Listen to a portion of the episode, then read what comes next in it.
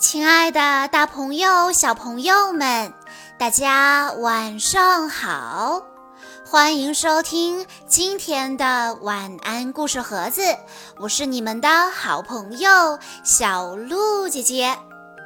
今天是来自广东省惠州市的冯子祥六小朋友的生日，他为大家点播的故事来自。四大名著之一的《三国演义》，故事的名字叫做《草船借箭》。周瑜对诸葛亮心怀妒忌。有一天，周瑜请诸葛亮商议军事，说：“我们就要跟曹军交战了。”水上交战用什么兵器最好？诸葛亮说：“用弓箭最好。”周瑜说：“对，先生跟我想的一样。现在军中缺箭，想请先生负责赶造十万支箭，这是公事，希望先生不要推却。”诸葛亮说。都督委托，当然照办。不知道这十万支箭什么时候用啊？周瑜问道。十天造得好吗？诸葛亮说：“既然就要交战了，十天造好，必然误了大事。”周瑜问。那先生预计几天可以造好呢？诸葛亮说：“只要三天。”周瑜说：“军情紧急，不能开玩笑啊。”诸葛亮回答：“我怎么敢开玩笑啊？我愿意立下军令状，三天造不好，甘受重罚。”周瑜很高兴，叫诸葛亮当面立下军令状，又摆了酒席招待他。诸葛亮说：“今天来不及了，从明天算起，到第三天，请派五百个军士到江边来搬箭。”诸葛亮喝了几杯酒就走了。鲁肃对周瑜说。十万支箭呐，三天怎么造得成呢？诸葛亮说的是假话吧？周瑜说：“是他自己说的，我可没逼他。我得吩咐军将们，叫他们故意延迟，造箭用的材料不给他准备齐全，到时候造不成，定他的罪，他可就没话可说了。”你去探听探听，看他怎么打算，回来报告我。鲁肃见了诸葛亮，诸葛亮说：“三天之内要造十万支箭，得请你帮帮我的忙。”鲁肃说：“都是你自己答应下来的事，我怎么能帮你的忙呢？”诸葛亮说。你借给我二十条船，每条船上要三十多名军士，船用青布幔子遮起来，还要一千多个草靶子排在船的两边，我自有妙用。第三天保管有十万支箭，不过这些不能让周瑜知道。他要是知道了，我的计划就完了。鲁肃答应了，他不知道诸葛亮借船有什么用，回来报告周瑜，果然不提借船的事，只说诸葛亮用竹子、翎毛、胶漆这些材料。周瑜疑惑起来，说：“到了第三天，看他怎么办。”鲁肃私自拨了二十条快船，每条船上配了三十多名军士，照诸葛亮说的，布置好青布幔子和草把子，等诸葛亮调度。第一天不见诸葛亮有什么动静，第二天还是不见诸葛亮有什么动静。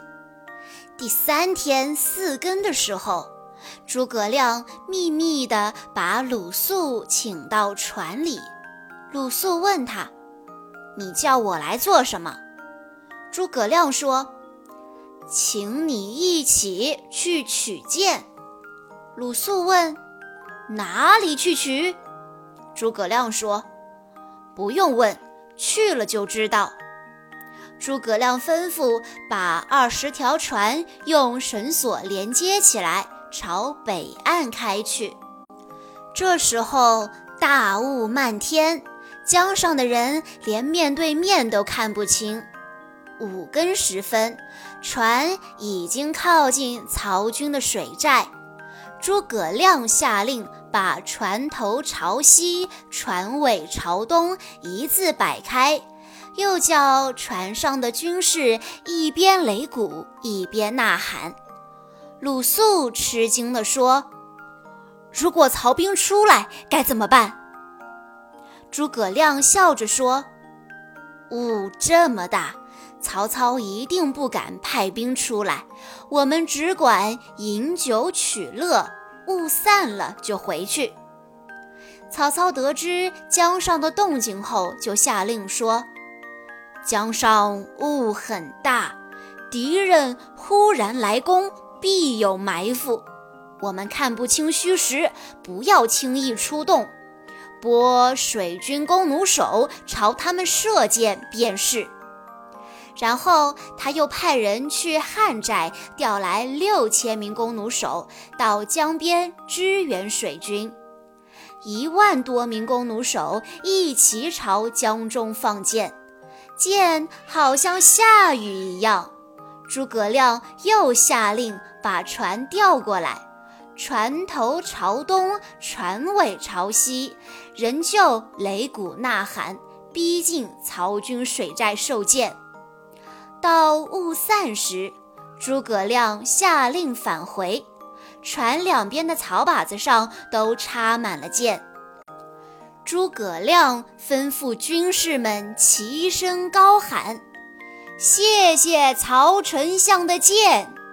曹操知道上了当，可是诸葛亮那边船轻水急，已经驶出二十多里，要追也来不及了。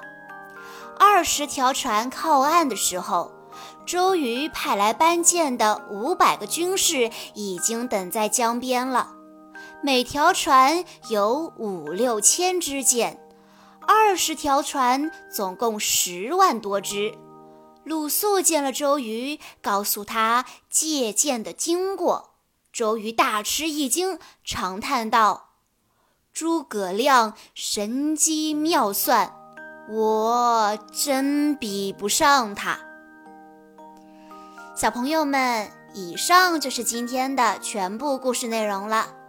在故事的最后，冯子祥 Leo 小朋友的爸爸妈妈想对他说：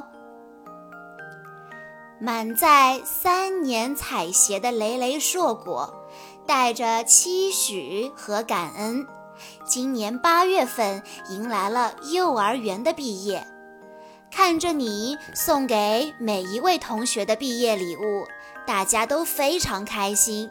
是你亲手写的卷轴作品，每一个毛笔字都是你平时努力练习的见证。同学们都羡慕你可以写一手漂亮的毛笔字，很多家长都夸奖你。原来我们的努力付出是会有美好的结果的。虽然你认为自己写的书法没有其他哥哥姐姐写的漂亮，但是我们只要坚持练习书法，就会有进步的。九月份，你正式踏入小学生活，渐渐的，你会产生许多天真美好的梦想，有的会成为你的理想。往后的人生将充满惊喜和希望。记得你曾说过，长大之后要成为一名科学家，希望可以制作很多实验，并且发明东西。你爱学习、爱看书的行为也影响了弟弟，让弟弟也爱上了看书，模仿你写书法，自觉的学习。他跟你一样，也有一个伟大的梦想和理想。爸爸妈妈都会支持你们，永远爱护你们。成长求学的过程中，必定是会遇到非常多的困难险阻，但是希望你能够保持良好的行为习惯，每天有规律、有计划的学习，快乐的玩耍。爸爸妈妈祝愿你在今后的学习生活中不怕挫折，不怕困难。要坚强勇敢地面对，静下心来解决所遇到的难题，健康快乐的成长。小鹿姐姐在这里也要祝冯子祥小朋友生日快乐，非常期待可以见识一下你漂亮的毛笔字作品。好啦，今天的故事到这里就结束了，感谢大家的收听。